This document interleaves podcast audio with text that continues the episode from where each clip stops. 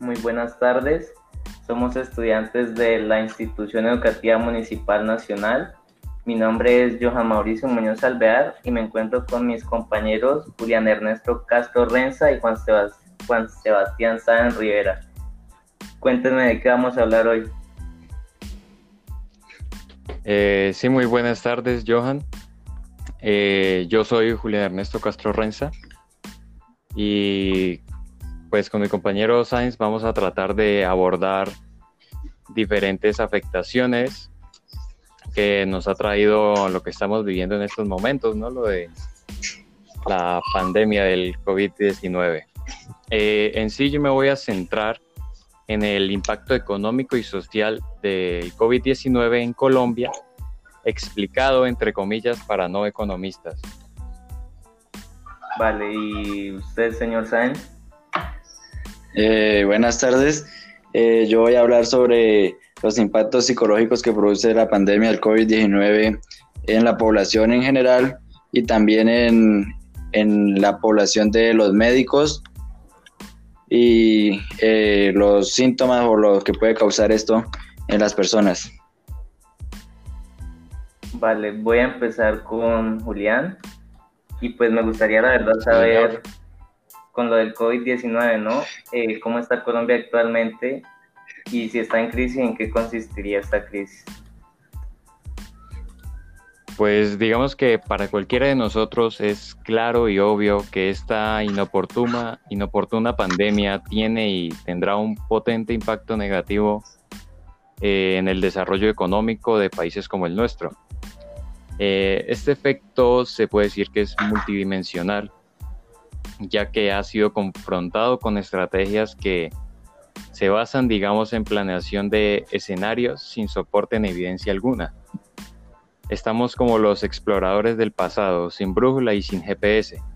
Vale, es muy interesante, Julián, y más adelante le seguiremos hablando. Ahora paso con Science. ¿De qué nos va a hablar el día de hoy? De esta pandemia, que está generando, mejor dicho, ya que pues estamos en una sociedad donde los jóvenes pues necesitan ser sociales, ¿no? Porque el ser humano es un ser sociable. Entonces me gustaría que me explicara cuáles son estos impactos psicológicos.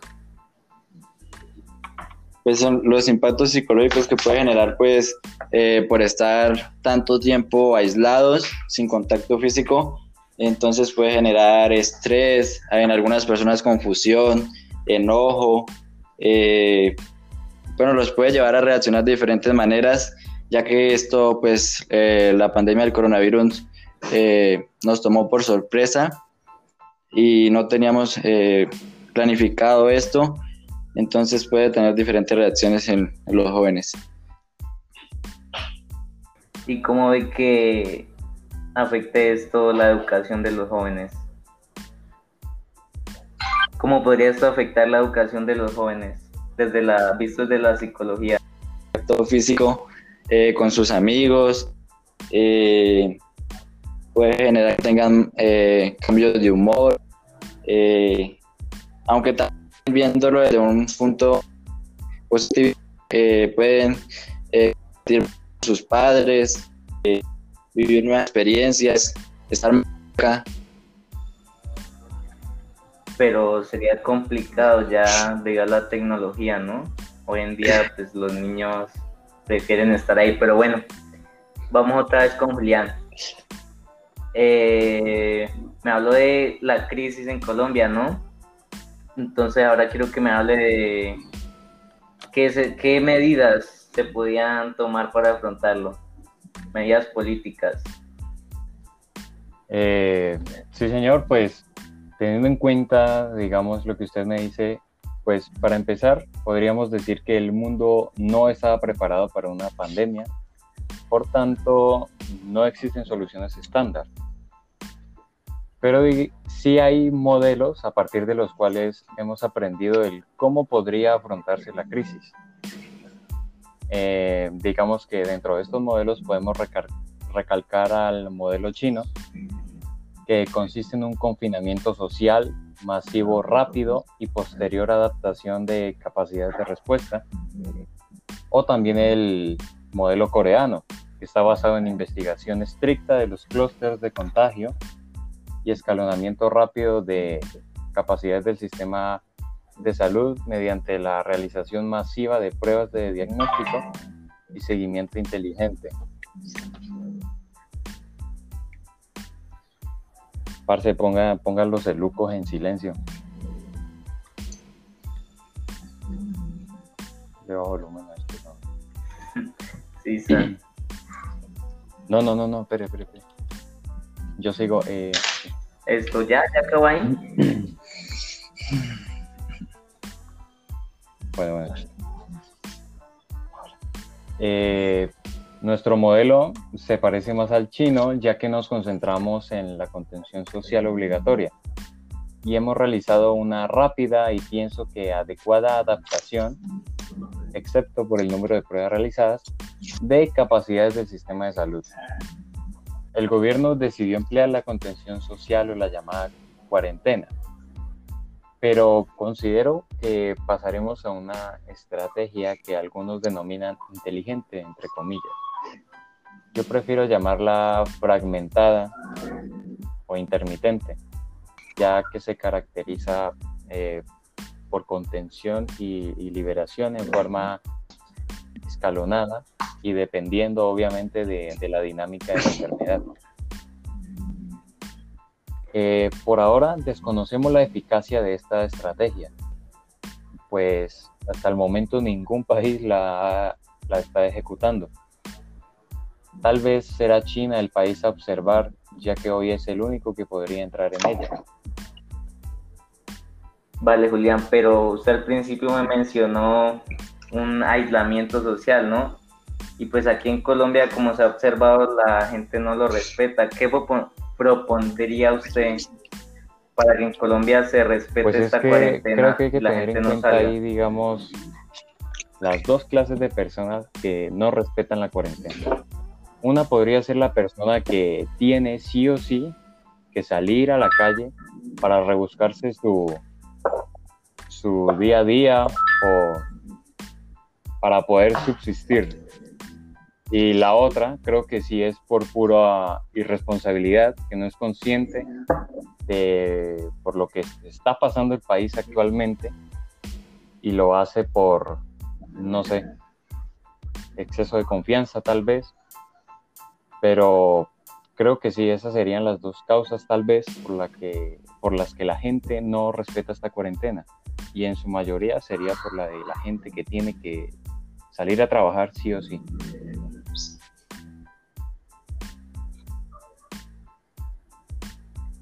Sí, pero ¿qué haría usted para evitar esto y que se cumpla 100% esta Mm. cuarentena? Pues creo que sería complicado buscar una solución a ese tema, ya que habría que tener en cuenta un montón de cosas.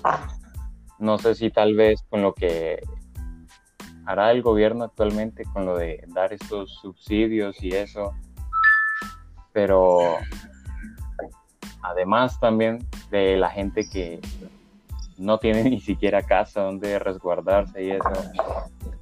Eh, no sé, yo creo que destinaría incluso parte de mi sueldo si tuviera un cargo político eh, en el país de alto rango, entre comillas, porque creo que sería una prioridad ayudar a esta gente para que no salga a la calle y digamos que se puedan quedar en su casa respetando la cuarentena y pues así evitar que suba la curva.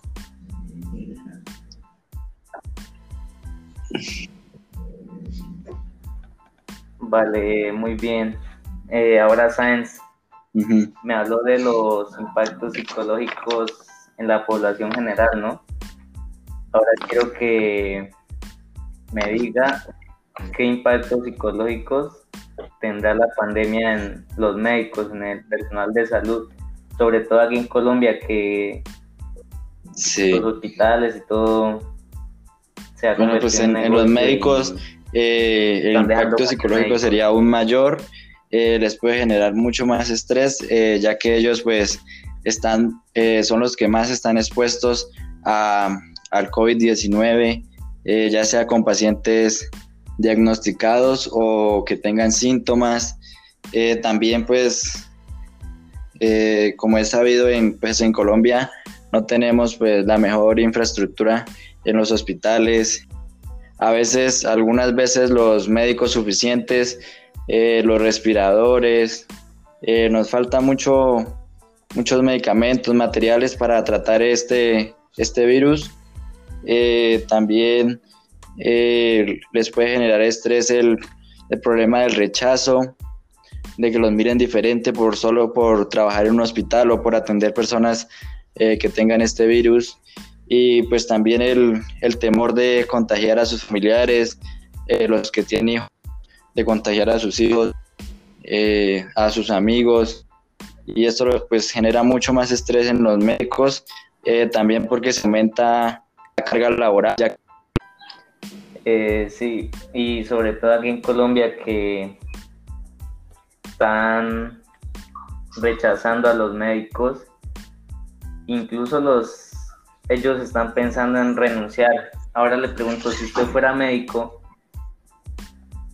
y la sociedad lo rechazara, ¿usted renunciaría a su cargo? ¿O usted, Julián, si me quiere pues, responder esta pregunta? Mm, para empezar, yo creo que que yo fuera médico en estos momentos, pues creo yo que debe ser muy difícil esa posición en estos momentos, bien sea médico o enfermera, porque los dos están igualmente muy expuestos a esto. Pero no sé cómo me encontraría psicológicamente, porque tengo entendido que los médicos, ellos hacen una clase de juramento al, graduarse, que van a servir y salvar vidas y todo eso, ¿no? Entonces, yo creo que si yo fuera médico, eh, en ese caso yo creo que le sería muy fiel a ese juramento que habría hecho anteriormente. Así sea como sea, no sé, no contara con el equipo biomédico necesario para atender estos casos o eso, yo creo que sí le pondría el pecho al fuego porque, o sea, es para lo que estoy, para lo que estudié y son vidas humanas y sean como sean las cosas, yo creo que no, no se deben dejar perder y se debe hacer lo que sea para, para poder ayudarlos.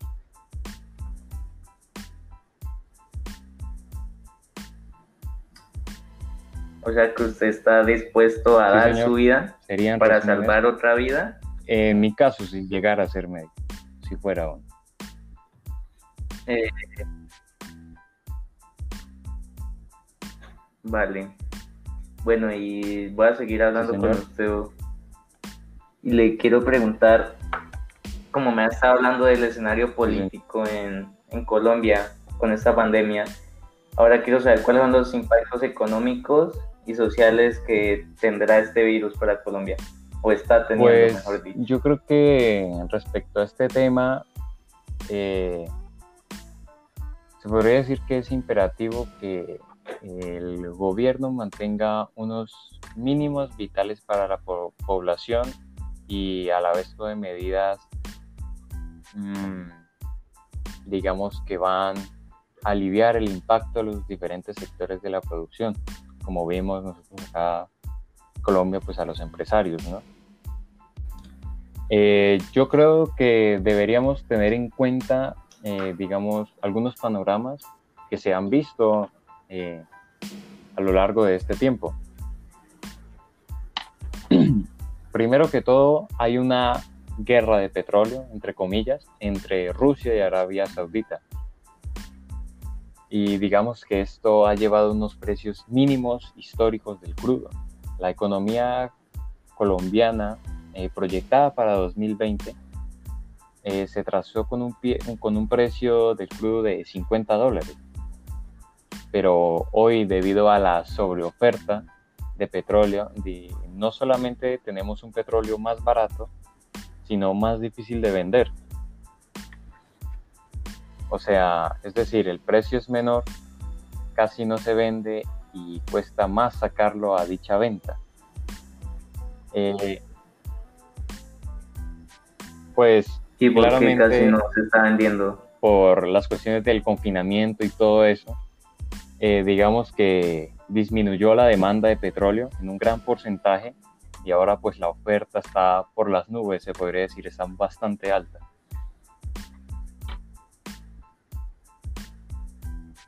Entonces, señor, eh, más o menos Siga. el precio real del, val- del barril colombiano puede ser por debajo de, de los 20 dólares hoy en día.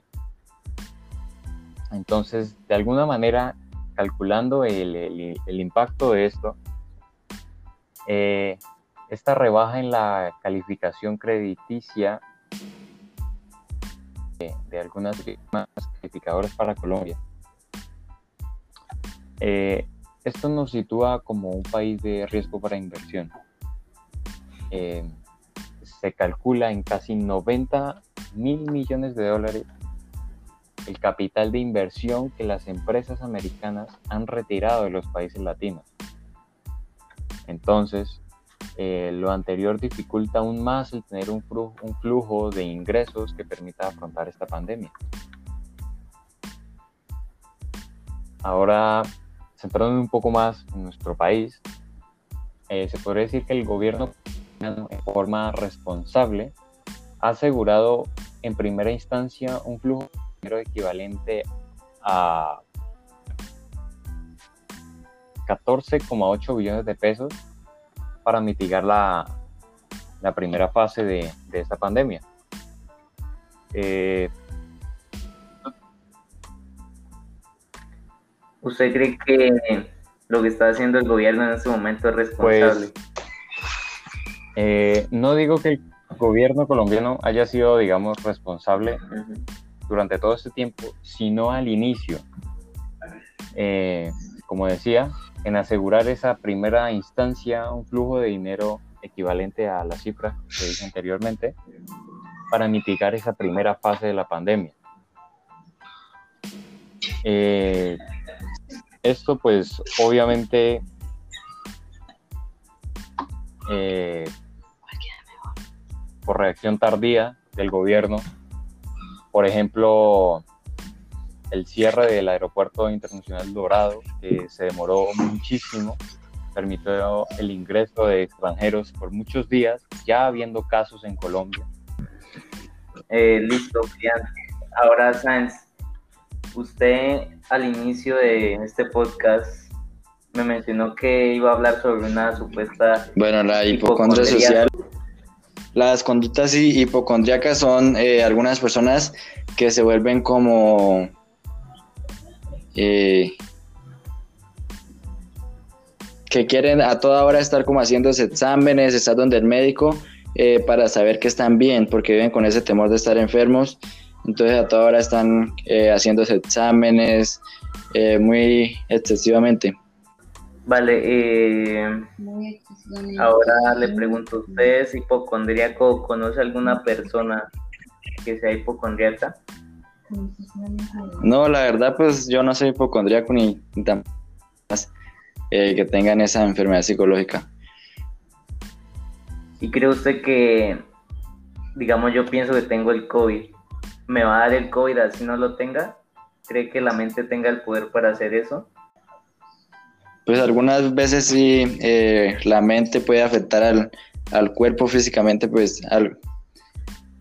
Ah, espera, vuelvo a empezar. Al- algunas veces la mente puede afectar eh, eh, la integridad física eh, por creer que estamos enfermos, pues el cerebro le manda esas señales al cuerpo, pues el cuerpo puede sentir físicamente eso como dolor o fiebre, pero en realidad no tiene nada de eso.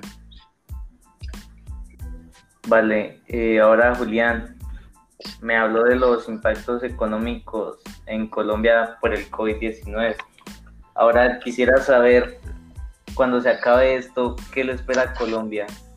Cuando se termine esta pandemia, ¿qué oportunidades tendrá Colombia para recuperarse? Pues eh, una Colombia post-COVID, creo yo que toda crisis, eh, como esta, incluso traen oportunidades. podría traer el ejemplo de, no recuerdo el nombre del señor en este momento, pero el dueño de la plataforma Zoom de videochat, que es de una de las más actualizadas actualmente para llevar a cabo los encuentros virtuales con los estudiantes y este señor se, se volvió millonario por eso. Bueno, multimillonario, una cifra muy alta y bueno, espere, eh, ahora, digamos que también, aparte de ese ejemplo, eh, otra oportunidad podría de, ser una clase de transformación empresarial, ya que la migración de las empresas a otros sectores eh, es necesaria. Por ejemplo, las empresas de confección deberían eh, implementar en la producción o digamos deberían entrar en la producción de elementos médicos y quirúrgicos, no solamente para el país, sino para las naciones vecinas. Eh, podría traer de ejemplo eh, una empresa como Indumil, ya ha empezado a elaborar, a elaborar camas hospitalarias, aportando a la ampliación de las capacidades del sector salud. Eh, también otra oportunidad para la cual el COVID-19 ha, sido el mayor catalizador, eh, se podría decir que es la transformación digital empresarial. En la salud, por ejemplo, ha habido una migración masiva a telemedicina y asistencia remota. Y bueno, creo que esto obviamente requiere definiciones claras sobre cómo formalizar el ambiente laboral online y replantear la estrategia eh, de productividad del, futuro después de esta pandemia. También creo que podría ser una muy buena opción para reinventarse. Eh, es decir, pensar en la nueva normalidad y las nuevas dinámicas económicas eh, digamos, a, por la transformación digital vertiginosa derivada de este escenario. Eh, sí, usted me está hablando muy a nivel de corporación, ¿no? De empresas y todo eso, pero yo la verdad quisiera saber qué hará la, los ciudadanos de Colombia, porque usted me habló de, de unas empresas digitales online y las la población que no tiene internet o conectividad, ¿qué puede hacer? ¿Qué le espera a esa gente? Eh, Johan, pues eh, pensando ya en un futuro después del COVID, que creo que ya no se va, sino que tendremos que aprender a vivir con él, eh, creo que sí o sí sería una muy buena oportunidad, entre comillas, aunque debería ser obligatorio ya desde hace mucho tiempo, el Internet gratuito para las personas de los estratos más bajos. para, digamos, que ellos también puedan acceder a este, eh, las clases virtuales, incluso ahora, cuando recién se empezó a implementar esta nueva forma de dar clases, eh, muchos estudiantes no, no, podían acceder a las clases o eso porque no contaban con una conexión a Internet. Esto creo yo que debería garantizarlo el gobierno. O también podría ser el que este sector de la población eh, sea el que, en específico, digamos, los estudiantes, eh, vayan accediendo paulatinamente a las aulas de clase, retornando nuevamente con esos protocolos de seguridad. Si es que se llega a, tomar esa medida, porque actualmente muchos estudiantes, padres de familias y profesores lo, lo dudan mucho. Entonces creo yo que la alternativa más viable sería asegurar esa conectividad a Internet para ese sector específico de la población. Eh, vale, ahora me gustaría preguntarle a los dos, ¿ustedes como estudiantes creen que vamos a regresar pronto a clases o se perdió la plata de la chaqueta? Pues eh, creería yo en parte que sí. Ya han pasado muchos días desde esa compra que queríamos nosotros desde hace muchos años, desde años anteriores veíamos a los de 11 con su chaqueta de promoción y pues nos tocó esto a nosotros, pero creo que la chaqueta al fin, así la usemos o no la usemos, quedará como recuerdo, pero digamos, según cómo van las cosas, y que la curva no aplana, eh, creo que no será pronto el regreso, el regreso a clases. Se tardará bastante, creo. Además de que han nombrado ese retorno con protocolos de seguridad, estudiantes y profesores con tapabocas, pero, pero no es como que nos lo van a proporcionar rápido y a todos, porque es que las cosas se hacen muy torcidas por acá. Siempre buscan sacar su tajada de cualquier cosa. Entonces, lo dudo mucho. Creo que me atrevo a decir incluso que este año lo terminaremos por la virtualidad. Y ahora suponiendo que como la educación en Colombia, bueno, en todos los países es algo que mueve mucho dinero, ¿no? Por la alimentación y todo si la ministra de Educación decide que de aquí a unas dos semanas volvamos a clases presenciales, ¿usted asistiría o no?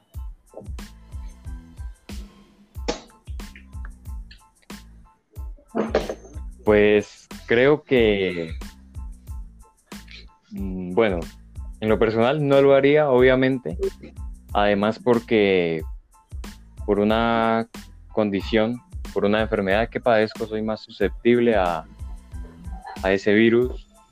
Entonces, primero por mí obviamente no, y además por los profesores, incluso algunos padres de familia, creo que definitivamente no lo harán porque son conscientes de la situación. Y no creo que así así lo diga los de alto rango o eso, creo que se optaría más por una marcha pacífica con distanciamiento entre las personas que un regreso a clase. ¿Y usted, señor Sáenz, asistiría a clases o no? Pues yo asistiría dependiendo de, las, las, condiciones que proponga eh, pues el Estado. Eh, pues primero, pues si eh, dependiendo de las normas que ellos pusieran, si distanciamiento social, es organizar bien la infraestructura y pues sí, dependiendo de si las condiciones son favorables para los estudiantes. Además hay que tener en cuenta que hay, por ejemplo, eh, algunos niños de grados inferiores eh, que aún no tienen la responsabilidad para, eh, para saber que deben protegerse, que no deben estar cerca. vale, ahora quisiera preguntarle a los dos de nuevo, ¿cómo están tomando esta educación virtual? ¿Si están aprendiendo o no? ¿Qué impacto le ha generado a ustedes este cambio de rutina? Pues la verdad a mí pues, no me ha afectado mucho, pues, pues yo vivo en el campo, entonces acá puedo salir eh, a caminar, a distraerme con, toda la naturaleza. Eh, pues en cuanto al internet, pues, algunas veces tengo algunas complicaciones, pero pues eh, cuando ya la soluciono, pues entrego los trabajos y sí, pues no me ha afectado mucho, que digamos. Excelente. ¿Y a usted, señor Julián? Eh, pues creo que para mí y para muchos, eh, hablando principalmente de, estas clases virtuales, creo que ha sido, pues, no sé, un gran reto para muchos. eh, enfrentarnos a algo que no estamos acostumbrados, muy diferente, pero eh, digamos en mi caso, que cuento con lo necesario para poder acceder a estas clases, eh, ahí ahora sí se ve, digamos, la motivación o las ganas de cada estudiante para sí estudiar y ser capaz de hacer eso, mejor dicho, por sí mismo y no estar en el colegio, digamos, de alguna manera que, que, lo estén empujando o diciéndole esto, sino que ya depende de uno, de uno mismo. Creo que no es, no es del todo malo, digamos, este cambio.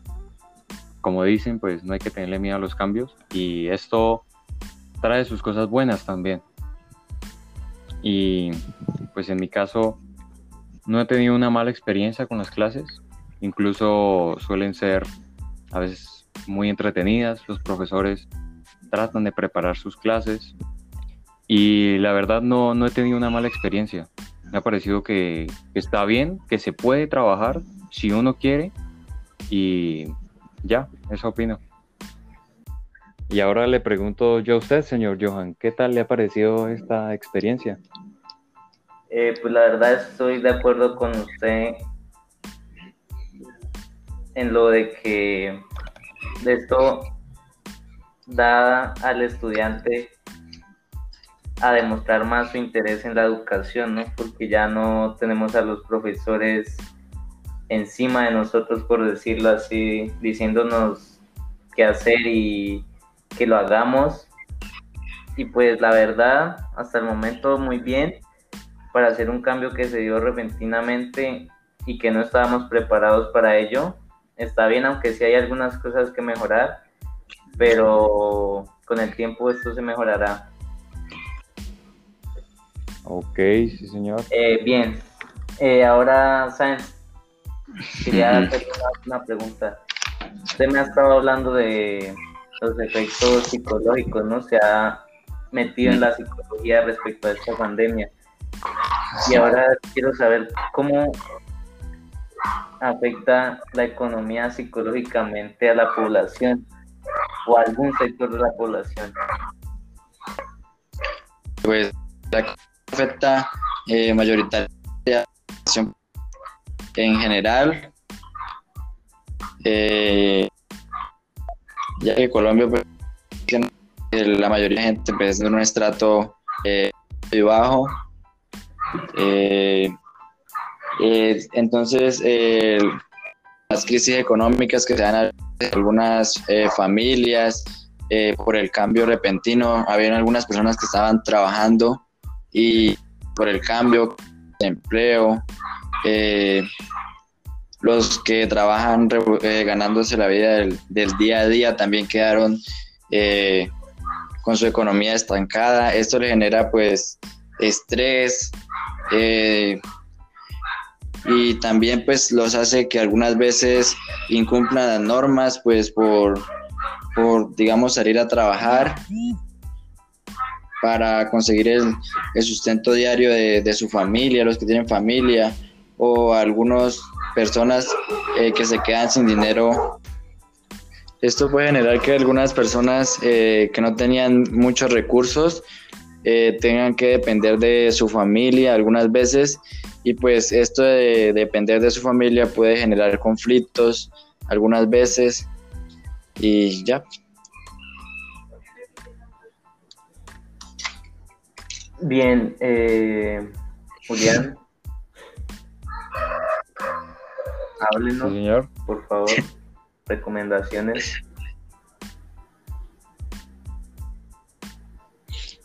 Eh, pues para empezar, eh, he salido aproximadamente eh, como en dos ocasiones a la calle y suelo ver a muchas personas utilizando más el tapabocas, que tocan la mascarilla con la mano. Entonces, es como el, fallo más grande que yo he visto. Entonces, una recomendación sería esa, el uso adecuado de la mascarilla, que sí, que a veces suele ser incómodo, pero una cosa a tener muy en cuenta es que no se les debe echar alcohol, ya que esto, digamos, se podría decir entre comillas, quema la mascarilla y permite un mayor flujo de, del aire y de diferentes partículas. Eh, además de cogerla solamente de los hilitos o digamos de lo que se pone en la oreja, en no frotar las manos sobre la mascarilla, ya que ahí es la parte donde, digamos, recibe todo eso, todo lo de el exterior y puede ir incluso impregnado el virus y lo pasó a la mano, se tocó la cara y bueno. Eh, eso siendo como el fallo más común que veo. Eh, además de eso, obviamente, el lavado de manos, muy importante, es de lo que más recalca. Y seguir los cuidados que nos recomienda el Ministerio de Salud o la OMS, la página de la OMS. Eh, también, eh, ya que hablo de esto, recalcar el, el hecho de que nos informemos de lugares que, valga la redundancia, tengan información confiable y verídica, ya que por WhatsApp suelen circular muchas cadenas o diferentes videos que no sabemos si en realidad es seguro o no. Eh, bueno, Johan, eh, aunque se le olvidó mencionarlo, eh, usted nos iba a hablar sobre África y las afectaciones que ha tenido por, por el COVID-19, entonces nos podría explicar sobre eso. Eh, sí, mi perdón por no acordarme, pero la verdad es que es curioso lo que está pasando en África, ¿no? A pesar de que es el continente más pobre, si no estoy mal, y el que se espera que más lo afecte el COVID-19, pues la verdad no es así, ¿no? De hecho, es uno de los continentes con menos contagios, ¿no? Y pues nos hace preguntarnos por qué este país tan pobre no lo ha afectado tanto el COVID-19 como a los otros países. Y pues esto puede ser porque en África ya estaban, por decirlo así, como acostumbrados a brotes de virus, ¿no? Como la malaria, por ejemplo.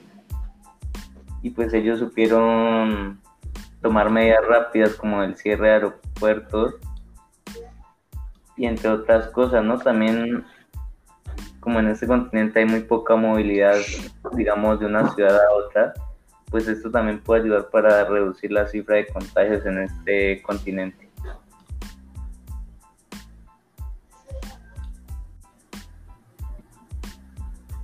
¿Sabes alguna recomendación para prevenir el contagio del COVID-19 que quiera hacernos? Bueno, pues una recomendación podría ser eh, pues cuando salgamos a la calle, digamos, eh, luego de que hayamos hecho todas eh, las compras o lo que hayamos salido, a regresar a casa, pues lo primero que hagamos sea, pues, lavar la ropa que usamos, bañarnos, no tener contacto con nuestros familiares que están en la, que están en la casa y pues estar lavándonos las manos por ahí cada dos horas y así. Eh, Julián, ¿algo más para agregar? Eh, no, Johan, creo que ya está dicho lo que vine a decir y muchas eh, gracias. Vale, entonces vamos a ver hasta aquí. Muchas gracias por habernos escuchado.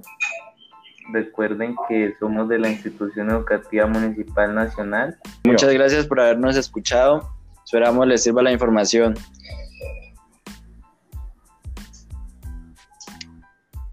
Muchas gracias a todos por dedicarnos este tiempo. Espero que les sea de gran ayuda lo que les hemos dicho y nos veremos en la cuidarnos. próxima. Gracias. Hasta luego.